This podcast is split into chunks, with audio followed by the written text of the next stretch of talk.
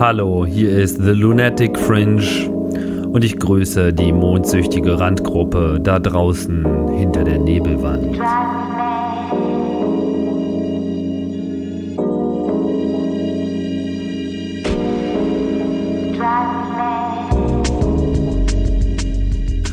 Das hier ist ein neuer Podcast, Ausgabe Nummer 1, die ja immer sehr ruppig ist und ein bisschen durcheinander. Hier soll es nicht anders sein.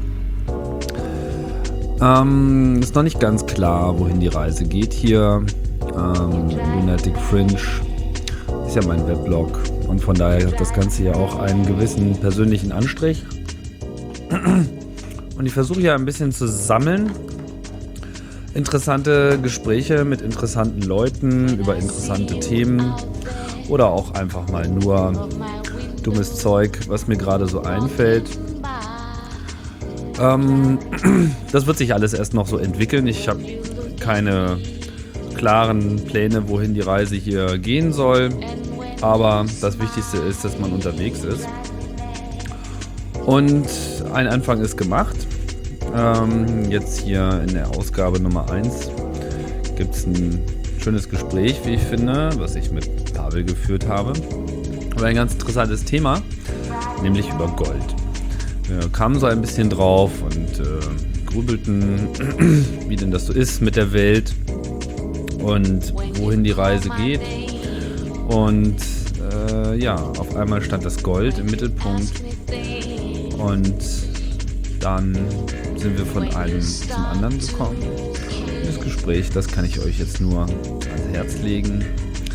Und nach der Musik, nachdem die Musik sich hier noch ein bisschen ähm, im Kreis gedreht hat, geht es dann auch gleich los.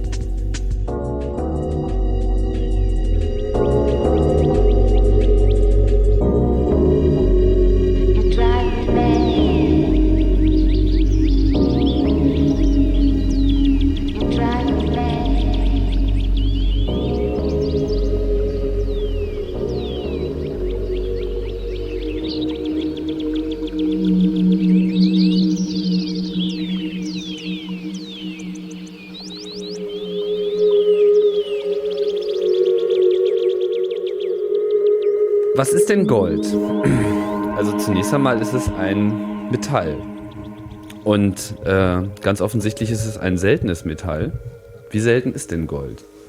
Na, wie selten ist Gold? Also es gibt schon Tausende von Tonnen äh, an äh, Gold, aber ähm, es ist selten genug, würde ich sagen. Zumal ähm, der Bedarf an, an Gold für Schmuck und technische Zwecke natürlich recht groß ist, auch Gold verloren geht praktisch. Auch Gold für Computer. Stimmt, für, für Computer. Mhm. Läuft nicht alles mit Kupfer. Wir wollen ja alle unsere vergoldeten USB-Stecker haben, damit, ja, damit die Musik gut klingt. Da, darauf warte ich ja eigentlich noch, dass irgendwie aus dieser, aus dieser HiFi-Welt dieser, du weißt schon, die haben ja so geweihte Audiokabel, wodurch die Dynamik mhm. und so noch mehr zum Tragen kommt, dass das nochmal auf dem Computer äh, durchschlägt. So. Diese Spoiler. Na, teilweise gibt es das ja schon. Wie auch immer, wir wollten bei Gold bleiben. ähm, okay, also wir stellen fest, es gibt nicht so viel Gold. Und weil es nicht so viel Gold gibt, ist Gold was wert. Man kann sich das nicht so ohne weiteres besorgen. Außerdem sieht es noch schick aus und ist schön schwer. Und man kann es äh, schön in Portionen zusammenschmelzen. Was kostet denn Gold? Tja. Gold hat auch einen Preis. Ja. Im Augenblick liegt der etwa so bei 15 ähm, Euro pro Gramm. Das heißt, äh, etwa ja, 15.000 äh, Euro pro Kilo Gold. 15.000 Euro. Ja, und. Pro ah, Gramm. Nein, 15 Euro pro Gramm. 15 Euro pro Gramm. Okay, 15.000 Euro pro Kilo, Kilogramm. Genau. Ah, das ist schon eine ganze Menge. Ja, also für, statt eines Autos könnte man sich auch, also statt eines, eines Mittelklassewagens, auch ein Kilo Gold hinlegen. Ja, und wenn man das gut. vor sechs Monaten gemacht hätte, so ein Kilo Gold, dann äh, hätte man damals nur so um die 10.000 Euro dafür bezahlen müssen und äh, hätte jetzt 15.000 Euro. Das sind 100 Prozent Rendite in sechs Monaten. Das ist vielleicht ein faszinierendes äh, Ding an Gold. Dass äh, Gold noch eine ganz besondere Rolle oder der Goldpreis eine ganz besondere Rolle äh, hat als Indikator für ja, wie sicher oder unsicher fühlen sich die, ich will nicht sagen Reichen, aber die, die Mittelschicht vielleicht und die Reichen sicherlich auch, weil äh, wenn die Zeiten unsicher sind, dann steigt der Goldpreis. Und Ist das immer so? Ja, Also ich meine, kannst du das, woran kann man das sehen? Wann ist der Goldpreis gestiegen in den letzten 20 Jahren? Das hat so eine schöne Na. Übersicht. Sind da auch mehrere Jahre drauf verzeichnet? nee, die 20-Jahres-Übersicht habe ich äh, gerade nicht hier äh, Okay. vor mir. Sondern? Aber es ist äh, regelmäßig auch äh, so gewesen, dass äh, beispielsweise vor den letzten Kriegen jeweils der Goldpreis äh, in die Höhe gegangen ist. Also im Zusammenhang mit den Irakkriegen kann man halt ganz äh, deutlich ein äh, Ansteigen des, des Goldpreises sehen. Und äh, dann, ich meine, Gold ist natürlich, ist natürlich von Angebot und Nachfrage auch ges- gesteuert, wie eben auch andere Rohstoffe. Also eigentlich ist Gold auch vergleichbar mit anderen Rohstoffen, Edelmetallen, Palladium, Platin, ähm, Silber. Das heißt, deren Preis verhält sich immer direkt proportional zu Gold? Nein, natürlich nicht. Die haben, äh, das ist auch jeweils natürlich ein eigener Markt. Aber, Aber, das, nur, also das heißt, nur das Gold steigt zuverlässig, wenn die Kriege beginnen. ja, wo, wobei generell Rohstoffe, also der Ölpreis äh, bewegt sich auch äh, äh, oft äh, in, der, in der Nähe des Goldpreises. Also manchmal verhält er sich eben ähm, gerade in den letzten Kriegen auch ähnlich. Und wie verhalten sich dann die Währungen dazu? Naja, ähm, wenn äh, die, die Währungen Geld, äh, also wenn das Gold natürlich mehr Geld kostet, äh, dann äh, ist klar, relativ dazu verliert das Geld an Wert. Und das äh, Gold gewinnt an Wert, je nachdem, wo man das äh, jetzt festmachen will. Interessanterweise ist das ist ein Kilo Gold, aber nach wie vor irgendwie ein Kilo Gold. Ein Kilo Gold ist ein Kilo Gold. Ja, ist vorher und eine, nachher. Eine treffende Feststellung. mhm. Was kann man da jetzt deiner Meinung nach draus ablesen? Naja, ich bin, ich kannte Gold lange Zeit nur in Form von Schmuck und äh, in Form von, äh, ja, aus dem Fernsehen. Äh, da wurde das immer aus irgendwelchen Banken in gigantischen Barren und Mengen gestohlen. Das war so das Ding. Was mir aber zu denken gab, war, als äh, ich mitbekam, dass die Eltern eines etwas wohlhabenderen Freundes äh, auch äh, halt stets in ihrem Safe zu Hause eine gewisse Menge an Gold liegen hatten.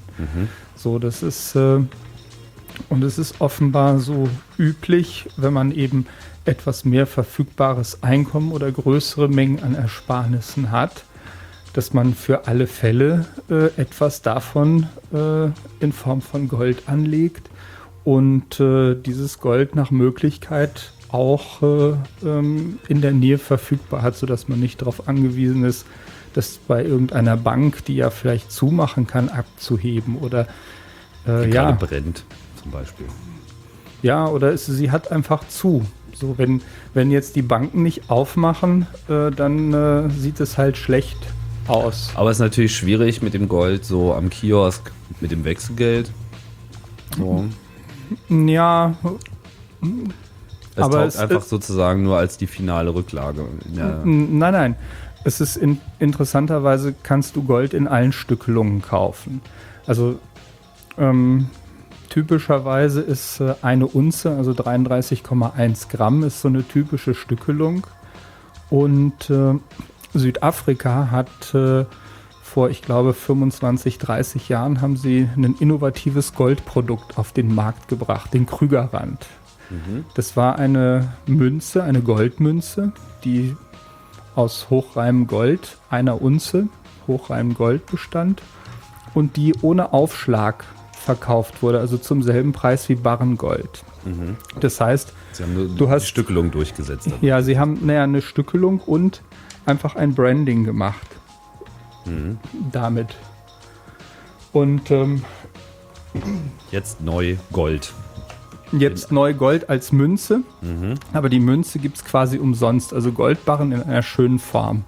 Und in einer äh, abgestuften Stückelung. Dann und äh, dann begann man, äh, also Wie die waren die ersten und äh, das sind dann jeweils immer so die Hälfte, eine halbe Unze, eine Viertel, ich glaube eine Achtel Unze. Also man kann da relativ äh, weit runtergehen. Natürlich äh, werden die, gehen die Preise dann bei kleineren Stückelungen in die Höhe. Aber auch Barrengold gibt es in Stückelungen bis runter zu einem Gramm. Mhm.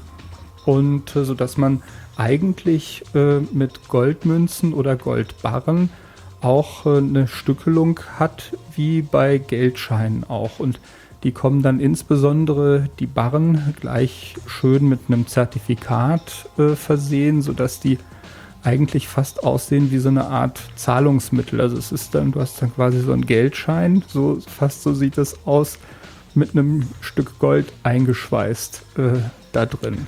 Also ich sehe gerade, Wikipedia hat Antworten. Krügerrand gibt es in ganzer Unze, halber, Viertelunze und Zehntelunze. Mhm. Was ganz interessant ist, weil sie hier sozusagen alle typischen Stücklungssysteme, naja, ein Drittel ist in dem Sinne nicht vertreten. Aber man kann es so mal problemlos halbieren, man kann es problemlos vierteln, aber man hat auch das Zehner-System. Mhm. Eine sogenannte Anlagemünze. Ja, aber das ist ja dann schon mhm. im Prinzip ein mh, mm, ja, ein richtiges, eine richtige eigene Währung. Und ja, auch die einzige wirklich internationale eine Währung. Richtige mit, also quasi goldgedeckte Währung. Und äh, ja, die Kanadier haben dann noch mit einer Innovation irgendwann aufgewartet. Sie haben äh, dann nämlich das als erste ganz hochreine Münzen mit ähm, 999,5 äh, war Gold, also was äh, aus weniger als also ein Zwanzigtausendstel ähm, Nicht-Gold, äh, also Verunreinigungen ent, enthält. Das sind dann die sogenannten Maple Leaf. Aber inzwischen sind da viele nachgezogen. Also es gibt da fast auch so einen kleinen Wettbewerb der, der Länder. Es gibt auch so, sogar gesehen sowas wie ein Gold-Euro. Mhm. Und wie groß ist der? Also ich meine, warum heißt der Gold-Euro? Weil er jetzt von. Na, das ist einfach eine Goldmünze, die. Äh, ja, aber wer gibt die aus? Ähm, das ist das jetzt eine Erfindung der Europäischen Zentralbank? Müsste ich sehen. Nee, ich glaube, da hat wahrscheinlich jemand den Euro lizenziert. Ähm. mhm. Ich schlage hier gerade mal Gold Maple Leaf nach. Mhm die nach dem Krügerrand wohl, wohl verbreitetste Anlagemünze. Mhm. Scheint es ja komplettes System zu geben. Okay, und was, ähm, was macht man nun mit diesen Münzen? Sie werden damit auch tatsächlich Transaktionen durchgeführt? Tja, kann man, kann man natürlich. Darf man das eigentlich? Ähm, Darf man Gold gegen Gold tauschen? International? Ist das in irgendeiner Form von na, gibt, Gesetzen verboten? Es, es gibt unterschiedliche Ein- und Ausfuhrregeln. Also typischerweise, also ich glaube, es ist so, äh, sagt mir jemand, aus, dass man aus den Vereinigten Staaten kein Gold exportieren darf. Also aus den USA darf man keins rausschaffen. Mhm. Rein ist, glaube ich, dort kein Problem, aber man muss es wahrscheinlich deklarieren. Mhm. Ähm, auch so ein interessantes Detail. Mhm. Ansonsten gibt es ja Höchstgrenzen. Ich konnte allerdings so ohne weiteres jetzt äh, bei der Einfuhr nach Deutschland äh, nichts finden auf den Seiten vom Zoll, als ich versucht habe rauszukriegen, ob es da irgendwelche Beschränkungen gibt. Okay. Was, warum haben jetzt die Leute das Gold zu Hause? Also ich meine, du meintest ja, es ist jetzt nicht nur nicht nur die Sicherheit nach dem nach dem großen, was auch immer, Katastrophe XY, sondern hat es auch noch einen täglichen Verwendungswert? N naja, es ist erstmal feuerfest. okay. So, und äh, weitgehend feuerfest, würde ich sagen. Ja, und es gibt offenbar immer noch ein, ich würde das gewisses Restmisstrauen ähm, gegenüber Papiergeld äh, gibt. So dass, äh, ich meine, Deutschland speziell hat nun zwei große Inflationen hinter sich, wo die Leute gemerkt haben, plötzlich das Geld war halt nichts mehr wert. Deswegen auch äh, die Beliebtheit von Immobilien. Aber die sind eben ja, wie der Name schon sagt, nicht leicht zu bewegen. Und äh, vielleicht ist Gold so ein bisschen das Äquivalent, äh, so eine Art transportable Immobilie. Jedenfalls äh, zunächst mal von der Wertbeständigkeit. Ja, zumal ja eine, eine Banknote, wie das ja offiziell heißt, ist ja eigentlich überhaupt gar kein eigener Wert, sondern es ist nichts anderes als ein kleines Zertifikat mit einem Versprechen darauf, dass wenn man dann zur Bank läuft, dass man dann einen entsprechenden Gegenwert dafür bekommt. Ist ja nicht das Papier selber, was in irgendeiner Form den Wert darstellt. Das mhm. ist natürlich insofern eine ganz andere Geschichte als bei dem Gold, wo es halt auch wirklich um das Material als solches geht. Ja, früher waren ja auch die meisten Währungen Gold gedeckt, aber äh, dann zumindest zu einem Teil noch Gold gedeckt, aber irgendwann äh, wurde das äh, aufgegeben. Ich glaube, es gibt gar keine goldgedeckte äh, Währung äh, mehr heutzutage. Sondern, wovon ist die Währung gedeckt? durch, naja, wie du es schon sagtest, durch ein Versprechen. Dass ja. wir da schon genug haben werden, wenn du das haben willst, was da auf dem Papier draufsteht. Ja, aber du kannst es dir, wie gesagt, nicht mehr in Gold auszahlen lassen. Das ist auch vorbei. Ah. Aber ich kann ja Gold dafür kaufen, Man läuft kann ja Gold, aufs Gleiche raus. Also. Ja. Oder? Ja, aber eben dann zum jeweiligen Kurs. Und früher konnte man das immer sich als Gold auszahlen lassen? Mhm. Bis wann? Aha, du fragst Dinge. Naja, also ich meine so in etwa. Reden wir jetzt von Jahren, Jahrzehnten, Jahrhunderten oder Jahrtausenden? Nein, das muss irgendwann in den letzten 100 Jahren gewesen sein. Okay. So vor, da finde ich ja schon mal ganz interessant. Also ich glaube nach dem, kurz vor oder nach dem Zweiten Weltkrieg dürfte das äh, gewesen sein, aber Wikipedia weiß es bestimmt. So. Ähm, wie bist du denn auf Gold gekommen vorhin? Na, wie gesagt, ähm, okay, also der eigentliche Anlass war, äh, dass mir klar wurde, äh, Ende letzten Jahres, ähm, dass äh, es im März Krieg geben wird. So, jetzt dachte ich mir, okay, was tust du jetzt äh, vorher oder was kannst du vorher tun, wenn du weißt, dass es im März Krieg geben wird? Mhm. Und ähm, so eine der, der Dinge, äh, die man tun kann, wenn man weiß, dass es Krieg geben wird, ist Gold kaufen. Okay. So, Weil leider, man dann sozusagen äh, von den unvorhersagbaren Öffnungszeiten von Banken nicht mehr abhängt. Ja, na, es, sind, es sind vor allem zwei Dinge. Das eine ist, dass der Goldpreis möglicherweise steigt. Das heißt, das Vertrauen in das Geld ähm, sinkt im Vergleich zum Vertrauen in Gold. So, das ist das, das eine Ding. Das heißt, du wirst sozusagen zum Kriegsspekulanten an der Stelle. Ja, ähm, oder zum ja, Spekulanten mit der Unsicherheit oder mit der Angst vielleicht. Und äh, das andere ist, falls wirklich jetzt der Fall eintreten sollte, ähm, dass man dringend das Land verlassen muss beispielsweise, ist es unter Umständen gar nicht so einfach äh, irgendwo, naja, gut, mit dem, mit dem Euro ist es unwahrscheinlich, äh, dass, dass dem jetzt irgendwas äh, Schlimmes widerfährt. Aber ähm, naja, wenn man das mittelfristig äh, sieht, kann das schon einen großen Unterschied machen, ob man 10.000 äh, Euro Bargeld oder ein Kilo Gold im Tresor zu Hause liegen hat, für alle Fälle. So, wo hast du denn die Information her, dass es im März Krieg geben wird? Naja, hm, das waren. Stand äh, im Internet? Nein, das waren mehrere. es waren mehrere Dinge, die zusammenkamen. Also ein, ein bemerkenswertes äh, Ding war, dass äh, die Amerikaner äh, in den letzten Monaten die Druckerpresse angeschmissen haben. Das heißt, sie drucken Dollar wie blöde. So. Ist das eine offizielle Information?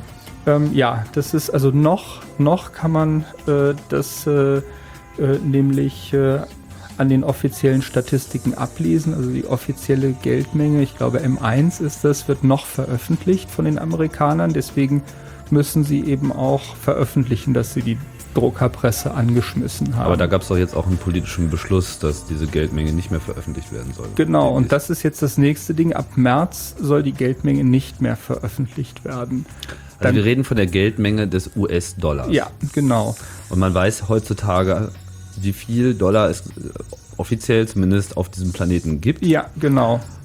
Gibt es da eigentlich, hast du eine, eine, Zahl im Kopf? Können wir gleich nochmal nachschlagen. Aber auf jeden Fall, äh, so, das heißt, alle wissen in etwa, wie viel Dollar es gibt und ab wann soll das nicht mehr. Ab März.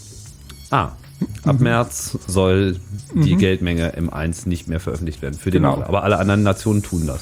Tun ähm, das alle? Die meisten? Ich glaube, die meisten tun das eigentlich. Okay. Aber beim Dollar hat es natürlich eine besondere Bedeutung, da es nun mal die führende mhm. Weltwährung ist. Genau. genau. So im, im März soll noch etwas anderes passieren. Im März möchte äh, der Iran äh, seinen Ölhandel auf Euro umstellen, also weg vom, vom Dollar und äh, ja, eben äh, Öl in Euro äh, handeln. Aber da gab es doch ähm, vor einiger Zeit auch ein Land, was das schon mal Ach so, der, ja, der Irak hatte das ja, äh, vor, Irak. Saddam Hussein hatte das vor und ähm, ja, okay. wurde, wurde dann halt, ja, besetzt.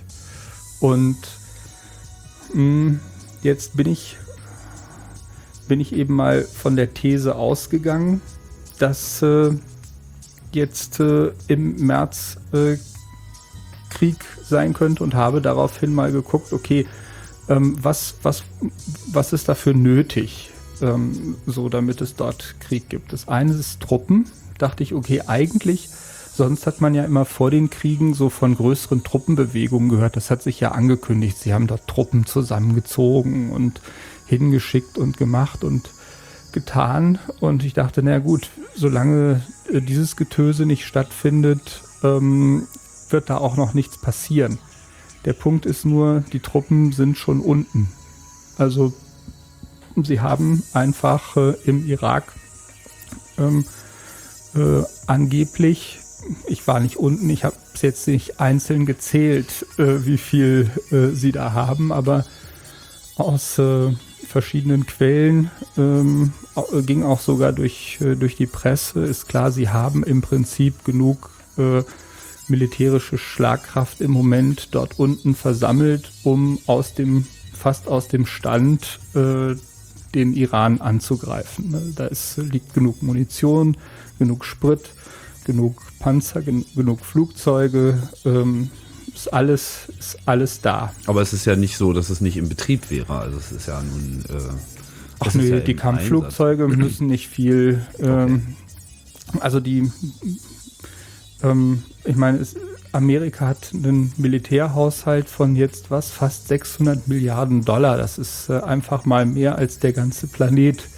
äh, äh zusammen äh, für Militär äh, ausgibt, außer den Amerikanern. Und da kommt einfach äh, niemand dran im Moment. Und man sollte das auch überhaupt nicht äh, irgendwie unterschätzen oder die Schwierigkeiten jetzt im äh, Irak überschätzen. Militärisch ist der Irak kein Problem. Also zumindest nicht, was die Kontrolle des Landes als solchem betrifft. Ja, ja. Also äh, ja. so die, die Militärbasen sind relativ sicher. Ja, und ich denke auch nicht, dass ihnen da wirklich irgendjemand gefährlich werden kann, im Sinne von, dass irgendjemand in der Lage wäre, sie da zu vertreiben. Das ist ganz klar. Also die einzigen, die sie da, glaube ich, vertreiben können, sind sie selber. Aber gut, meine, so eine Bewegung gibt es natürlich auch in gewisser Hinsicht, zumindest in der amerikanischen Bevölkerung. Sie mag noch nicht gerade unbedingt äh, Oberwasser haben, aber sie ist auch jetzt nicht mhm. gerade nicht existent. Derzeit findet sich die Regierung dort auch in einigen ja, Trouble, wobei man sagen kann, dass sie das eigentlich schon seit vier, fünf Jahren ja. sind und es ihnen eigentlich nicht groß mhm. äh, ja, geschadet hat. Ja, allerdings, ähm, ich habe natürlich auch überlegt, gut, äh, im Moment sieht es, sieht es ja gar nicht danach aus, auch äh, wenn ich, äh, wenn man mal darauf achtet, äh, alle zwei, drei Tage irgend, äh, irgendwie Iran in den News war mit Atomwaffen. Ähm, der, der Präsident mit dem unaussprechlichen Namen mit A, Allah. Oh, ja, ja der, ähm, der ja, sich, der, der sich gebärdet, hm. der sich gebärdet, äh, als äh, wenn er ähm, so von den Amerikanern ein Drehbuch in die Hand äh, gekriegt hätte, wie äh, spiele ich irgendwie den überzeugend äh, den Schurken ähm, und äh, den, den ähm, ja, wahnsinnigen ja, glaube, Psychopathen. Ja, gut. Ich meine, ich glaube nicht, ich glaube nicht, dass es äh, nicht so ist, dass auch nicht die Iraner eine gewisse Strategie, äh, also ich meine, die sind ja nicht doof. Ähm, nein, davon. es handelt sich immerhin um eins der wenigen Länder, die dort unten zumindest äh, eine ver vergleichbare demokratische Grundstruktur in ihrer Gesellschaft aufgebaut haben. Und dort gibt es halt auch einen, einen intellektuellen Widerstand auf der einen Seite, aber vor allem natürlich auch klar planende Leute. Na, ich weiß nicht, ob ich, äh, äh, ähm, also ob, ich, ob der Iran nun so ein freiheitlicher äh, Rechtsstaat, äh, demokratischer ja, Rechtsstaat nicht, äh, ist. Nein, nein, das habe ich nicht gesagt, dass er jetzt ein, ein freiheitlicher Rechtsstaat ist. Ich habe nur gesagt, sie haben demokratische Strukturen. Also sie haben Wahlen und sie haben so ein Parlament mhm. und sie haben so Posten zu besetzen. Das ist ja, sagen wir mal, jetzt in, in dieser Region nicht besonders verbreitet. Also im Gut. Irak gab es sowas nur auf dem Papier und so Jordanien und ja, Syrien, also die gehen halt auch eher noch so mit dem Königsmodell einher und auch Ägypten ist ja nun eigentlich auch nicht wie viel Prozent kriegt der ägyptische Präsident jedes Mal? Ich glaube, diesmal waren es nur 96 Prozent und sie waren groß bestürzt. Also insofern ist es schon eine ganz andere Gesellschaft und ich denke, dass wir auch eine ganze Menge von der Art und Weise, äh, wie der Iran ist, hier derzeit überhaupt nicht wahrnehmen. Das ist, äh, das ist wahrscheinlich äh, richtig, wobei ähm, Gut, das, äh, also ich mit Gottes Staaten äh, einfach mit, äh, also ich halte die Trennung von Religion und äh, Politik, äh, also Religion und Staat für eine äh, gute Sache.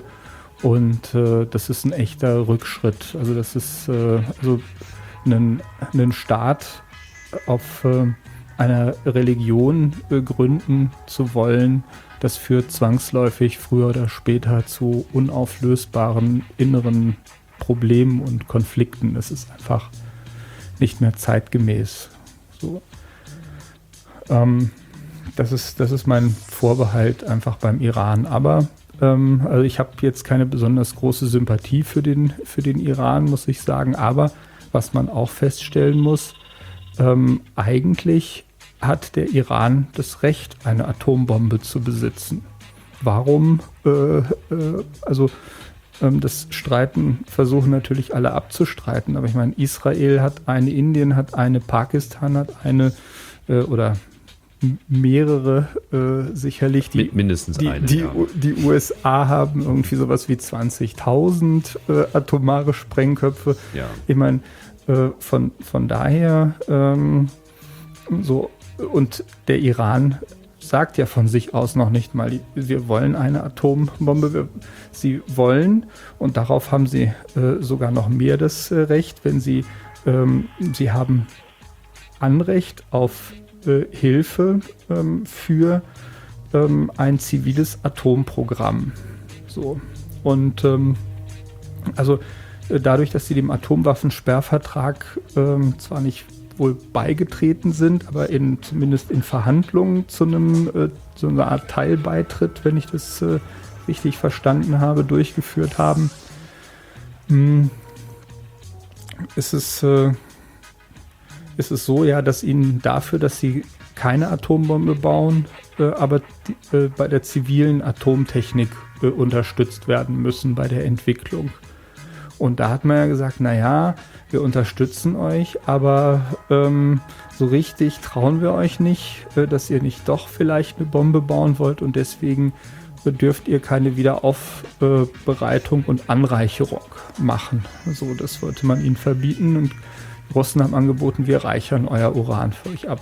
Womit sie sich natürlich äh, dann wiederum von dem mit ihrem Nuklearkreislauf, von demjenigen abhängig machen, der nun äh, ihnen die Brennelemente aufbereitet. Also man hat ihnen quasi auch untersagt oder, oder nicht, äh, äh, äh wollte nicht, dass sie ähm, selber einen, äh, also einen kompletten Uran-Brennstoffkreislauf in ihrem Land in der Lage sind, technisch äh, aufzubauen. Mhm. Und das kann natürlich, kann, können wir natürlich auch verstehen, wenn, denen, wenn sie wissen, dass ihnen in 20, 30 Jahren das Öl ausgeht und sie echte Energieprobleme kriegen, ähm, kann das auch durchaus äh, einfach äh, unter dem Gesichtspunkt Energie zu haben. Ähm, also ist zumindest kann man das nicht von der Hand weisen, äh, dass äh, auch dieses Interesse einfach da sein könnte. Wobei ich an deren Stelle würde natürlich so schnell wie möglich versuchen, eine Atombombe zu bauen in deren Situation. Und das wissen auch alle. Und äh, ja. wenn sie eine hätten, ging es ihnen echt besser. So, dann bräuchten sie nicht mehr so, ein, so, eine Angst zu haben, ja, jetzt in zwei Monaten dann überfallen zu werden. Das würden sich. Ja, das hat man ja gesehen an Nordkorea. So die von, ich weiß nicht, ob gibt es Erkenntnisse, dass sie nur wirklich eine funktionierende Atombombe haben. Ich kann mir das ja ehrlich gesagt nicht so richtig vorstellen, so rückständig wie dieses Land sonst ist. Also ich weiß es nicht. Es ist ungewöhnlich still drum geworden um das Thema. Ich bin da auch nicht auf dem Laufenden. Ja. Zumindest ist er wieder aufgetaucht.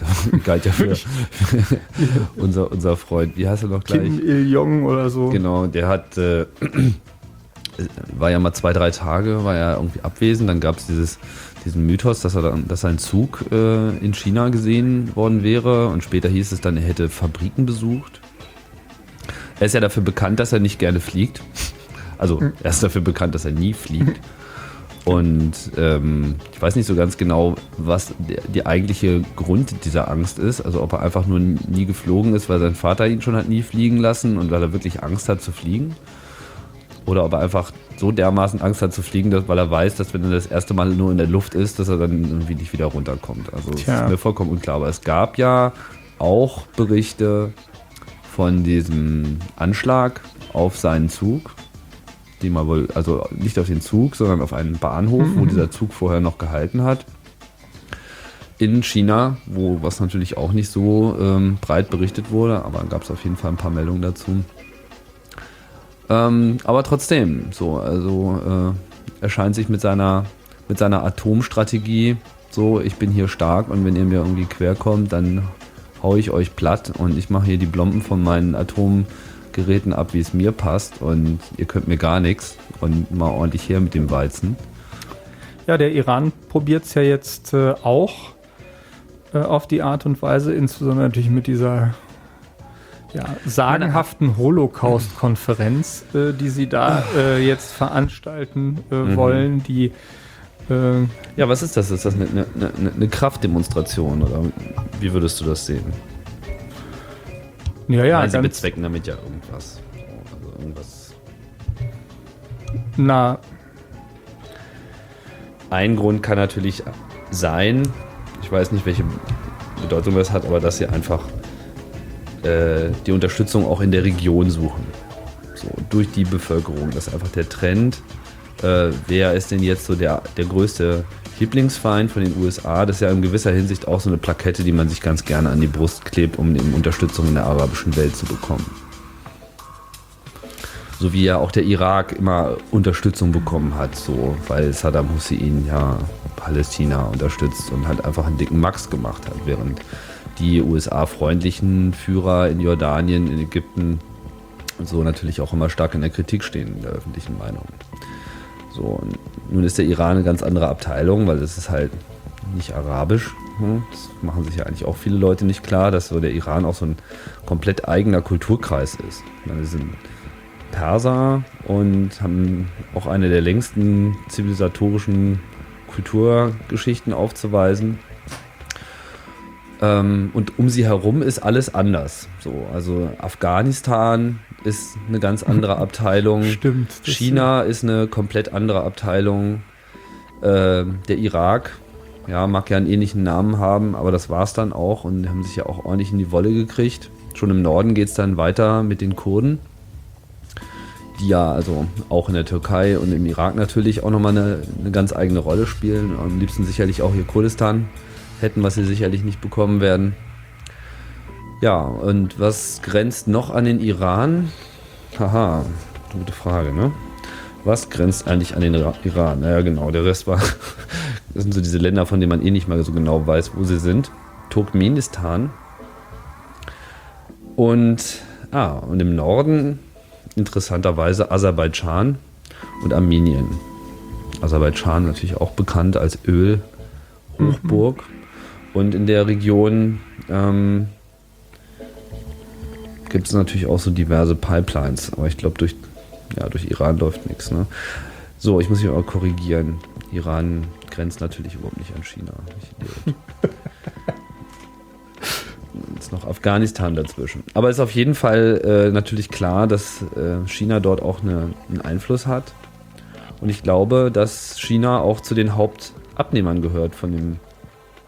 Ja, ja, Öl. also die Iraner fühlen sich natürlich einerseits stark unter dem äh, Schutz, äh, würde ich fast sagen, der Chinesen, aber die Frage ist äh, wirklich, wie weit der Schutz im Zweifelsfall geht und wie groß die Angst äh, der Amerikaner vor den Chinesen ist. Und ich würde es auch nicht für ausgeschlossen halten, dass äh, die Amerikaner sich äh, einfach über die Bedenken der Chinesen hinwegsetzen. Gut, die Chinesen besitzen zwar 900 Milliarden Dollar Devisenreserven, das heißt, äh, äh, sie sind einer, also sie finanzieren global gesehen praktisch das US-amerikanische Haushaltsdefizit.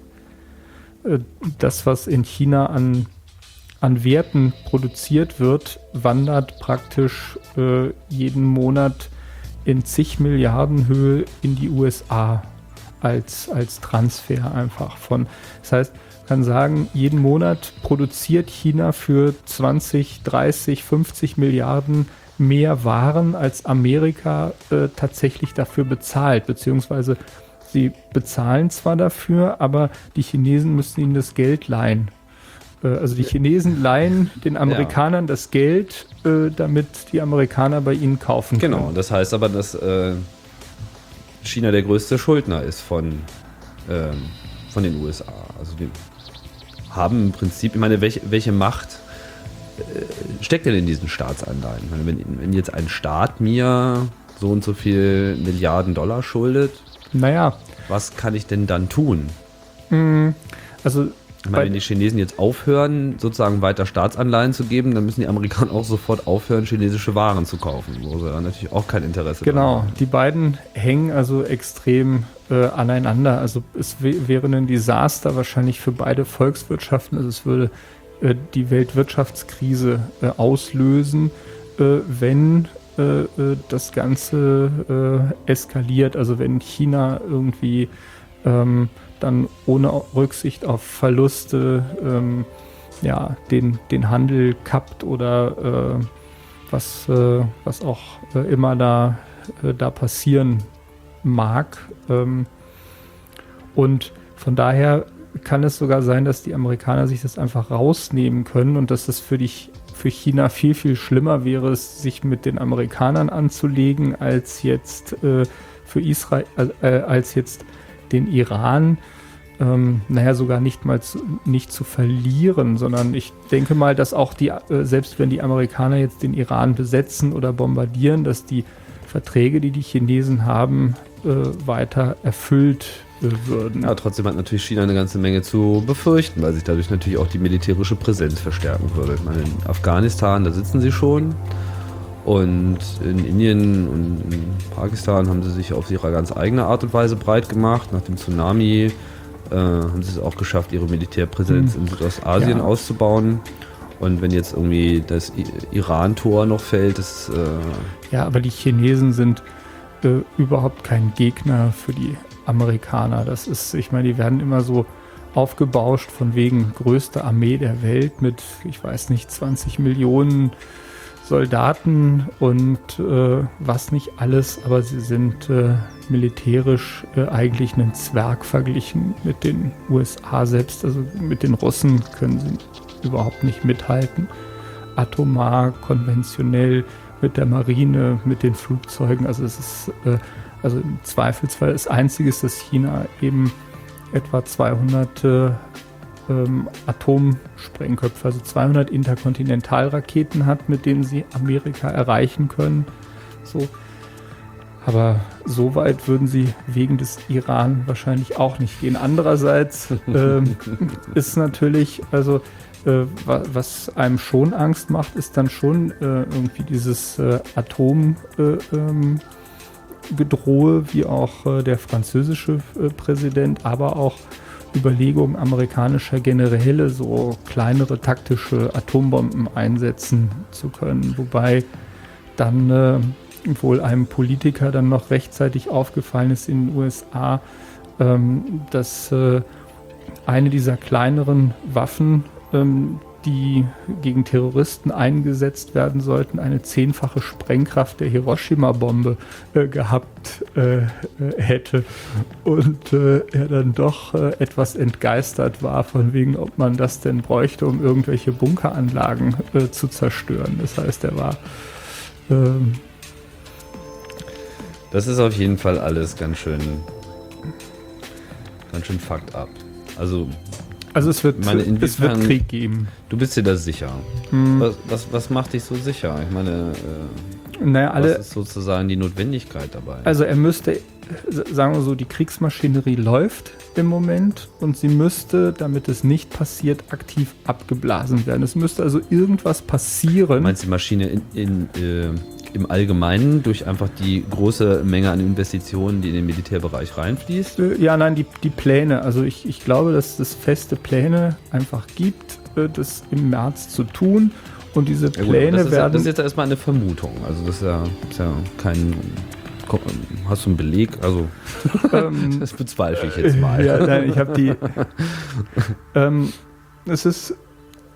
Also zum einen äh, reicht es, die Presse zu verfolgen, also Spiegel online zu lesen beispielsweise, reicht völlig aus. Also wenn du dir einfach nur mal anguckst, mit welcher Regelmäßigkeit ähm, Iran-Schurkenartikel äh, in der Presse erscheinen und wie die Schurkenartikel, Iran-Schurkenartikeldichte äh, äh, ständig in der Zunahme äh, begriffen ist. Und es kommen immer wieder neue Dinge. Es wird ja gut, wodurch wird das ausgelöst? Also meine, das ist ja jetzt sicherlich nicht Spiegel Online Hand in Hand mit den USA, die voranschreitet.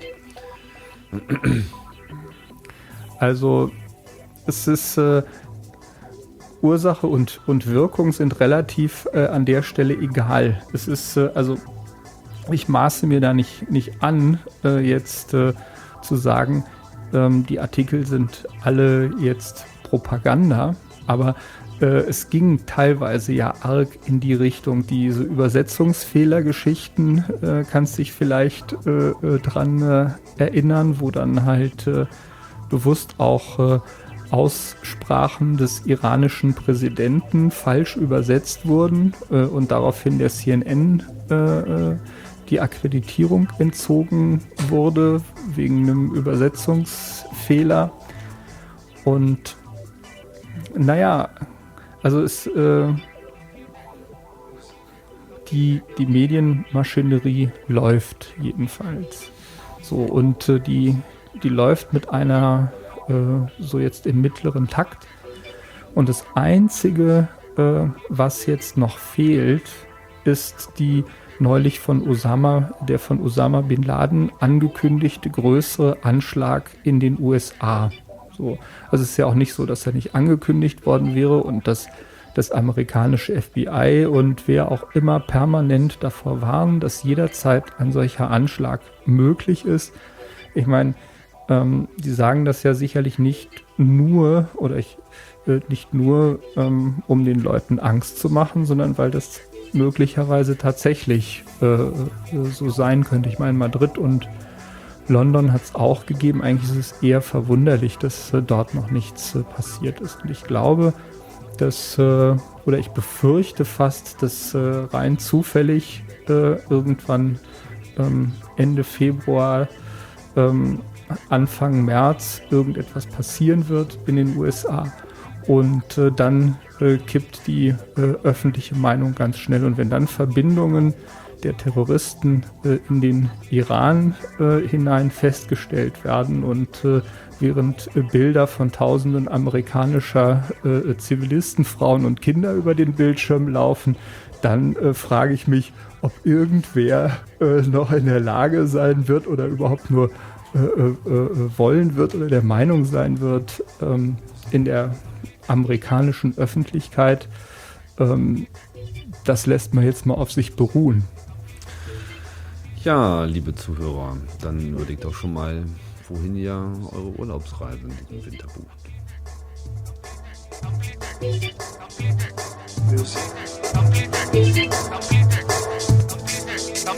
Music.